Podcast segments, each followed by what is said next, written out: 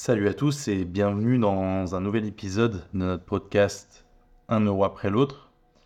Aujourd'hui, on va aborder un sujet qui préoccupe beaucoup d'investisseurs. Comment agir quand les marchés atteignent des plus hauts historiques? Les marchés financiers voilà, sont en constante évolution et atteignent souvent des niveaux records. Comme j'avais dit dans un précédent podcast, les marchés sont structurellement haussiers à long terme. Donc forcément, on va atteindre des niveaux records.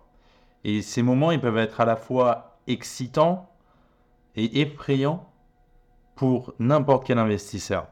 Excitant parce que bah, ça signifie que tes investissements ont augmenté en valeur, euh, que bah, tu as gagné de l'argent mais ça peut être effrayant aussi parce que bah, tu demandes si justement c'est le bon moment euh, pour vendre ou si tu devrais continuer à investir.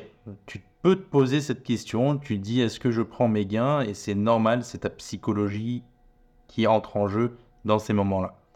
Donc dans cet épisode, en fait, on va simplement voir un peu ce que signifie des plus hauts historiques, pourquoi c'est important de comprendre bah, la psychologie d'un investisseur durant ces périodes et comment tu peux justement agir avec succès dans ces périodes qui sont euh, un peu casse-gueule pour euh, beaucoup d'investisseurs.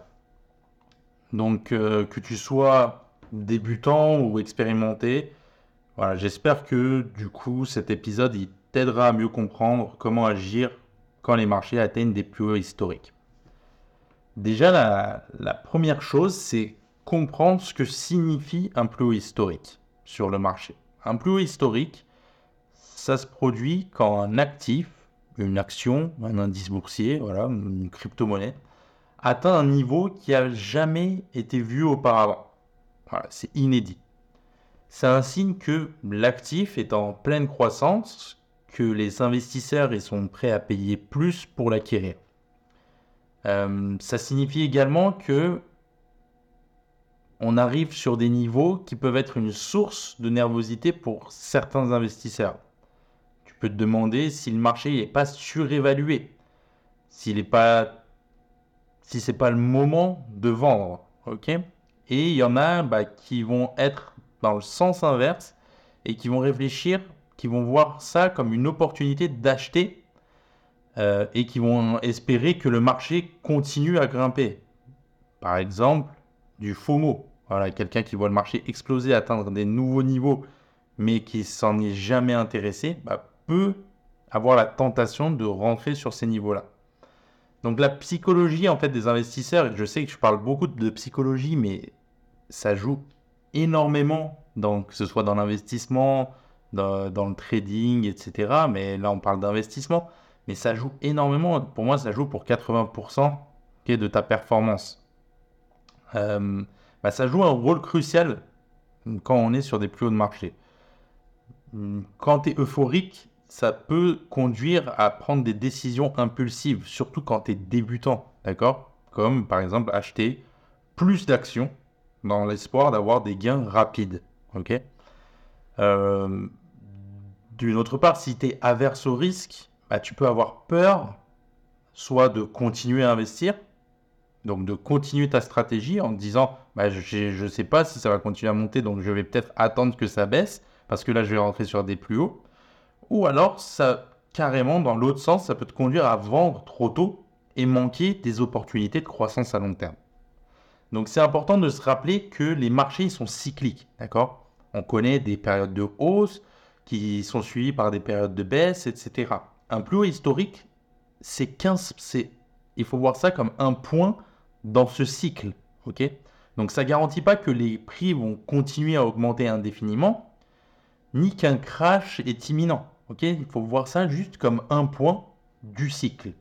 Et en tant qu'investisseur, bah, notre objectif c'est pas de prédire exactement quand ces hauts et ces bas vont se produire, mais c'est plutôt de comprendre comment on va naviguer dans ces conditions de marché. Donc, c'est là que commettent euh, beaucoup d'erreurs. C'est là que beaucoup d'investisseurs commettent des erreurs. La première erreur, la plus courante, c'est de vendre justement quand les marchés sont sur des plus hauts. Ça peut sembler, je suis d'accord avec toi, contre-intuitif. Est-ce que c'est pas le but d'un investisseur d'acheter bas et de vendre haut, ok? Sauf que en fait, c'est important de se rappeler que les marchés sont imprévisibles et que vendre sur un plus haut historique peut signifier, sur une stratégie à long terme, encore une fois, des gains supplémentaires si le marché continue à grimper. Et donc tu peux avoir un manque à gagner. Là, tu peux me dire, ouais, mais on va pas vendre pendant une crise. Euh, vendre quand ça chute, bah, ça transforme une perte euh, temporaire en une perte définitive. Et je suis d'accord avec toi. Euh, si tu restes investi sur le long terme, tu vas avoir la possibilité de récupérer cette perte quand les marchés vont se redresser. Comme je t'ai dit, les marchés sont structurellement haussiers. Ok, donc tu vas revenir gagnant. Donc en fait, c'est simple. Tout simplement, ne vends jamais. Que qu'on soit sur des plus hauts ou qu'on soit sur des plus bas. À part si, voilà, tu es arrivé à un point où tu peux vivre de tes investissements ou que tu es arrivé à ta retraite et que tu as envie un peu de profiter de, tes revenus, parce que c'est pour ça que tu investis. Là, ok, mais ça fait partie de ta stratégie. Mais tout au long de l'accumulation, ne vend jamais qu'on soit en, sur des plus hauts ou qu'on soit en période de crise. D'ailleurs, je voudrais te partager, là j'ai un graphique devant les yeux, c'est une recherche de JP Morgan où ils ont trouvé que si tu avais investi sur le SP 500 à n'importe quel jour depuis 1988, ton rendement moyen sur l'année, il aurait été de 12%. Maintenant, si tu as investi sur un all-time high, euh, cette performance, elle aurait été proche, donc ton rendement moyen sur une année, elle aurait été proche des 15%. Pourquoi? Parce qu'il y a un effet momentum qui se crée sur ton investissement quand on atteint sur des plus hauts. Ok, il y en a forcément, ça ramène plus d'investisseurs et ça continue de monter. Donc en fait là, tu vois l'importance de ne pas sortir tes investissements quand les marchés atteignent des plus hauts. Et si on prend ces données sur 3 ans, on passe de 39%, donc sur les 3 ans qui suivent, si tu avais investi à n'importe quel moment, à 50% de performance si tu avais investi sur un all-time high. Et sur 5 ans, c'est 71% si tu avais investi n'importe quel jour de l'année, à 78,9% de rendement moyen sur les 5 années qui suivent si tu avais investi sur un all-time high, d'accord, sur un plus haut historique. Donc maintenant, prendre des risques excessifs, ça peut également être une erreur. Ok, donc euh, ça peut être tentant d'aller chercher des rendements qui sont plus élevés en prenant des risques plus élevés également euh, quand des marchés atteignent des plus hauts historiques. Tu peux par exemple injecter plus d'argent euh, ou tu peux chercher ce qui a explosé le plus, d'accord Regarder quel secteur a explosé le plus, quelle action a explosé le plus, etc mais ça va augmenter ta probabilité de perte importante. En fait, ça sert à rien. Pourquoi? Parce que ça va te créer du stress. Forcément, psychologiquement, encore une fois, quand tu vas investir sur un plus haut et que tu vas injecter plus d'argent que ce que tu faisais depuis peut-être 5-10 années, bah, tu vas vouloir regarder, tu vas être tenté de regarder bah, ce que fait ton investissement. Est-ce que bah, c'était judicieux d'investir à ce moment-là? Et euh, ça va te générer du stress pour rien. Et en plus de ça, ça peut nuire à la croissance à long terme de tes investissements et interrompre justement cet effet des intérêts composés. Justement, maintenant, parlons un peu de nos amis les intérêts composés. Donc euh, voilà, si on prend le Warren Buffett, il décrit ça comme la huitième merveille du monde, blablabla, je vous la refais pas.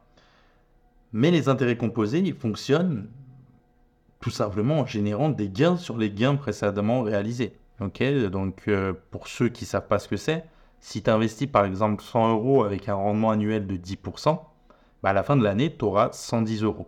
Maintenant, si tu laisses cet argent investi, tu gagneras des intérêts non seulement sur tes 100 euros que tu as investi initialement, mais aussi sur les 10 euros que tu as gagnés sur la première année. Donc après deux ans, tu auras 10 euros sur les 100 euros initiales, plus 1 euro sur les intérêts générés de la première année. Donc, tu auras 11 euros de gain la deuxième année et tu te retrouves avec un capital de 121 euros. Donc ça peut sembler peu, d'accord? Mais là, on parle de 100 euros. Et après, si tu investis plus, si tu investis tous les mois, etc., et si tu investis sur la durée, sur 20, 30, 40 ans, ça, va t'amener des résultats qui sont extrêmement importants. C'est c'est pour ça que c'est important de ne pas interrompre en fait ce processus des intérêts composés en retirant tes investissements trop tôt, même quand on est sur des plus hauts. Chaque fois que tu retires de l'argent, tu réduis la base sur laquelle tes intérêts ils sont calculés. Et ça peut avoir un, impact significatif sur la croissance à long terme de tes investissements. Donc c'est pour ça que je reviens sur ne pas prendre trop de risques quand on est sur des plus hauts, parce que justement tu peux être amené à retirer des gains. Voilà, euh, si ça te génère trop de stress, etc. Et au final, ça va, ça va tout, euh, ça va, ça va tout interrompre et ça sert à rien. Donc c'est important de noter que la richesse que tu crées grâce à, euh, grâce à tes investissements, ça vient de la durée des intérêts composés plutôt que de la performance immédiate. C'est tentant, je suis d'accord, c'est tentant de chercher des gains rapides, surtout quand tu vois les marchés qui n'arrêtent pas de monter. Mais la véritable richesse vient de laisser tes investissements croître sur la durée et bénéficier des intérêts composés sur une longue période de temps. C'est ça qui est plus important que trouver, voilà, euh, investir sur des plus hauts ou investir sur ce qui euh, performe le plus, etc. à un moment T sur du court terme. Donc maintenant qu'on a parlé des erreurs courantes, de la puissance des intérêts composés, j'aimerais te parler un peu de stratégie et comment tu vas pouvoir utiliser ça euh, justement pour naviguer avec succès sur euh, ces phases de plus haut historique, etc. et comment te générer moins de stress. Ce que je peux te dire, c'est que quand un marché euh, atteint des plus hauts, c'est de simplement continuer ta stratégie et de l'appliquer. Par contre, à côté, tu peux préparer la phase suivante. Généralement, il faut savoir que les marchés connaissent une baisse tous les 3 ans, 3-4 ans en moyenne. Voilà. Et c'est à ce moment-là que tu peux justement mettre le paquet et investir plus parce que tu vas rentrer sur des points bas. On avait parlé, bah, l'investisseur, c'est de rentrer bas et sortir haut. Nous, le but, c'est de ne pas sortir. Par contre, bah, c'est intéressant de rentrer sur des points bas quand même. Donc, tu peux préparer cette phase de baisse potentielle qui va forcément venir un jour pas, ça peut être dans un an, dans trois ans, dans cinq ans. Et ce que je, te le conseille, c'est bah, de préparer cette phase en épargnant un peu plus. Par exemple, imaginons que bah, tu investis 500 euros par mois. Bah, tu peux dire, OK, je vais épargner 100 euros en plus que je vais garder au chaud dans un compte épargne, un livret A, voilà, un truc euh, au chaud, tu vois. Pas d'investir en bourse. Euh, pour justement l'investir et le mettre dans ta stratégie quand les marchés vont te donner de bonnes opportunités. Donc si tu investis par exemple 100 euros en plus de côté euh, et qu'on a une baisse du style 2022 qui survient dans deux ans, donc tu auras économisé 2400 euros en plus que tu pourras injecter dans ton portefeuille à des prix beaucoup plus avantageux de 20% en dessous, 30% ou même 50% en dessous et donc, à long terme, ça va booster ton portefeuille. OK? Donc, ça, c'est une, une des stratégies qui peut être intéressante voilà, à mettre en place. C'est préparer, en fait, les phases de baisse. Et après, bah, savoir justement quand est-ce que tu vas pouvoir rentrer, quand est-ce que tu vas pouvoir mettre cette épargne supplémentaire sur les marchés. Donc, euh, soit en formant euh, à, à, reconnaître les phases de cycle économique, soit en regardant les graphiques, donc en apprenant un peu à, checker les graphiques, etc. Donc analyse fondamentale, analyse technique, tout ça. Donc voilà, pour ce qui est de cet épisode, avant de la conclure, j'aimerais te rappeler que si tu as apprécié justement cet épisode aujourd'hui, n'hésite pas à t'abonner à mon podcast Un euro après l'autre. Ton soutien, ça signifie pour moi euh, beaucoup, d'accord? Ça m'aide à continuer à produire du contenu de qualité. Euh, pour que justement tu aies des insights, que tu aies justement des, petits conseils, des petits tips comme ça dans l'investissement. Et si tu as quelques minutes, du coup, j'aimerais bien que tu puisses donner une note de 5 étoiles, que tu puisses laisser un commentaire à ce podcast et que tu puisses la partager à des amis qui seraient intéressés pour euh, écouter ce podcast. Ça aide à atteindre plus d'auditeurs et à continuer d'améliorer euh, mon podcast. Donc, je te remercie d'avance pour euh, ton soutien. Donc voilà, l'essentiel à retenir de, cet épisode, c'est que même si les plus hauts de marché, ça peut être une source de, de peur, de nervosité, etc. pour les investisseurs, notamment les plus novices. Euh, le but, c'est de rester discipliné, de rester concentré sur tes objectifs d'investissement à long terme. Et c'est pour ça que je répète souvent qu'il faut se fixer des objectifs d'investissement à long terme euh, et que tu comprennes en fait, tu comprennes bien la puissance des intérêts composés. Pas juste ah oui, je vois, non, non, non, non. Que tu comprennes bien, que tu mettes en fait que je fasse une simulation de tes investissements par rapport à ta stratégie et que tu comprennes où tu peux aller grâce aux intérêts composés. Donc j'espère que tu as trouvé cet épisode utile et informatif. N'oublie pas que euh, l'investissement est un marathon et pas un sprint. Et je te remercie d'avoir écouté euh, cet épisode. Je suis Paul Varon et j'ai hâte de te retrouver dans un prochain épisode. D'ici là, porte-toi bien et fais de bons investissements.